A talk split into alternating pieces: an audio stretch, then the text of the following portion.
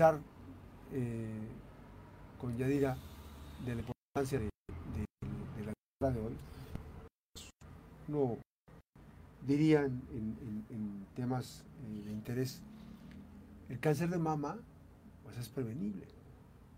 Hoy eh, nos hemos sumado, como otros años, a difundir el mensaje de la prevención. No podemos dejarle al, gobierno que nos atienda la salud. Porque si dejamos la salud en manos del gobierno, pues ustedes van a ver, por ejemplo, eh, decisiones como las que toma la subdelegada de prestaciones médicas, este, Zaira Parra, de sacar a los, a los eh, jubilados y pensionados, de poner a, a trabajadores bots que piensan como bots atacar a, los adultos mayores de, a los, eh, de la jubilados y pensionados, atacarlos así, así los pone a atacarlos, porque, defendiendo que estén las oficinas ahí, cuando las oficinas eh, de la Plaza Toscano ya están listas para que vaya a la subdelegación, donde se encontraba la subdelegación de prestaciones médicas. Bueno, si le dejamos al gobierno la potestad de la autoexploración, las campañas, nos pueden poner una campaña mm, frívola, fría, in the box, ¿no? unas fotitos. Eso no es campaña. Pero bueno, es campaña de, imagen. Lo que tenemos que hacer es tomar la responsabilidad de nuestra salud, las y los colimenses. Evidentemente, en este mes llegamos a un momento donde se tiene un trazo de una ruta eh, donde, por ejemplo, veíamos que la Comisión de Derechos Humanos había eh, pues sacado tarjeta roja al gobierno. Y entonces yo veo, mis ojos observan in the box 14, 15 fotos de las tres chicas superpoderosas. Y entonces digo, ¿hablo de esa campaña o hablo de lo que ocurre en el día a día con las pacientes. Dictó seis medidas cautelares la Comisión de Derechos Humanos del Estado de Colima al Instituto Estatal, al Instituto de Cancerología del Estado de Colima, porque no surten medicamentos a personas enfermas de cáncer de mama.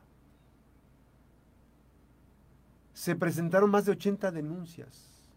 Y entonces dice uno, ¿y la salud? En este colicolima y la colisalud ¿Dónde está? No sirve el quirófano del Instituto Estatal de Cancerología. ¿Y entonces qué va a pasar? ¿Van a hacer campañas de reconstrucción de mama? ¿O ya de plano nos van a alcanzar? Y luego entonces se pregunta uno, ¿qué está pasando con el IMSS Bienestar? ¿Qué está pasando con el IMSS regular?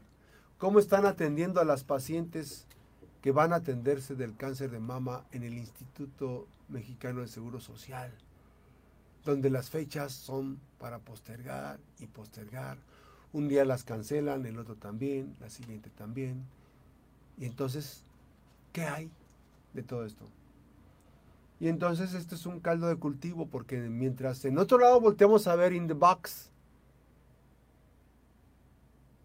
del otro lado volteamos a ver una realidad que no alcanzan eh, eh, a observar las tres chicas superpoderosas.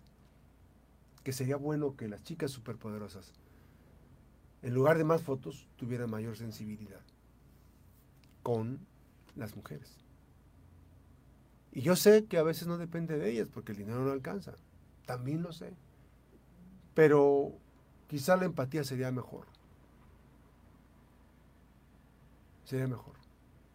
Muchas eh, personas están haciendo un gran esfuerzo, pero no es suficiente, ni siquiera el esfuerzo que hacen los gobiernos municipales, Colima, Manzanillo, los que apoyan el tema de las campañas de, de detección oportuna, las mastografías, las empresas.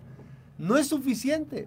¿Y sabe por qué no es suficiente? Porque no hay una preocupación real, no hay una ruta que aglutine los esfuerzos de la lucha contra el cáncer de mama. Y estamos hoy en 2023 hablando, por ejemplo, de las agresiones verbales que hay entre políticas. Sí, mujeres. Antes eran los políticos. Ahora la descalificación es una acción cotidiana. Y el nivel de violencia verbal se eleva cada vez más y más. No hay sororidad, no hay empatía. No. No son resilientes. No, al contrario, hay que elevar el nivel.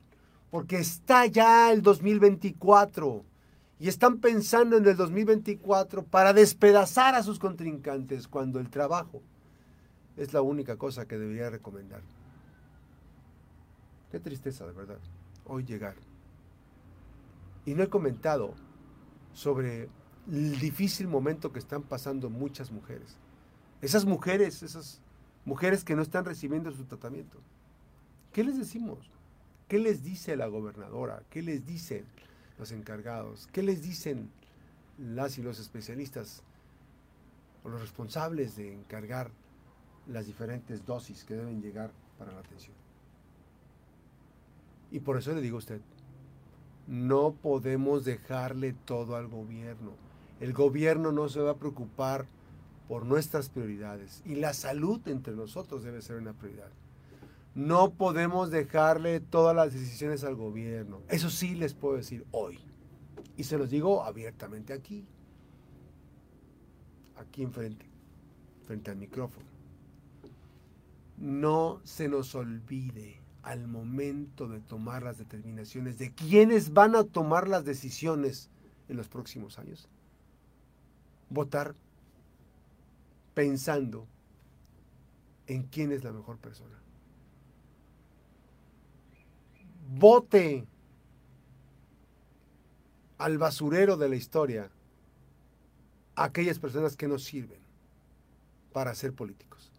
Que se vayan es otra cosa, hacer puertas, a la albañilería, eh, a las redes sociales, a la frivolidad, que se vayan y que se queden desde su punto de vista aquellas personas. Usted se va a sentir bien.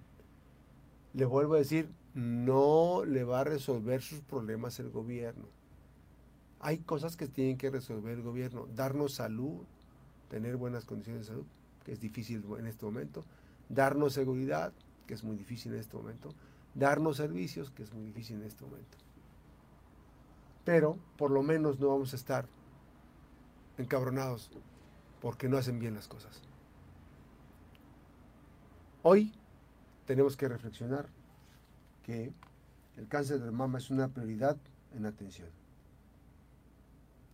Que tenemos que reflexionar fundamentalmente que el cáncer de mama no es una condena de muerte. La lucha constante que hay en esta vida cotidiana es la salud preventiva. Todos los días son rosas. Todos los días hay mujeres fuertes que no caminan solas. Cada 19 de octubre debemos pensar que la sociedad debe estar unida. Y hoy, uno de los padecimientos que tiene, siendo detectado oportunamente, que tiene una sobrevivencia de vida muy alta, es el cáncer de mama. Entonces, no hay que echar en saco roto la estrategia y luchar contra las adversidades. Hemos tenido testimonios de vida sumamente importantes. Así es que hoy la lucha contra el cáncer, que estamos mostrando en nuestra playera, eh, convencidos de que la salud es importante en el día a día, y el compromiso de la Mejor FM 92.5 y 96.1 y la Mejor FM Noticias tiene con el auditorio. La pausa, regresamos.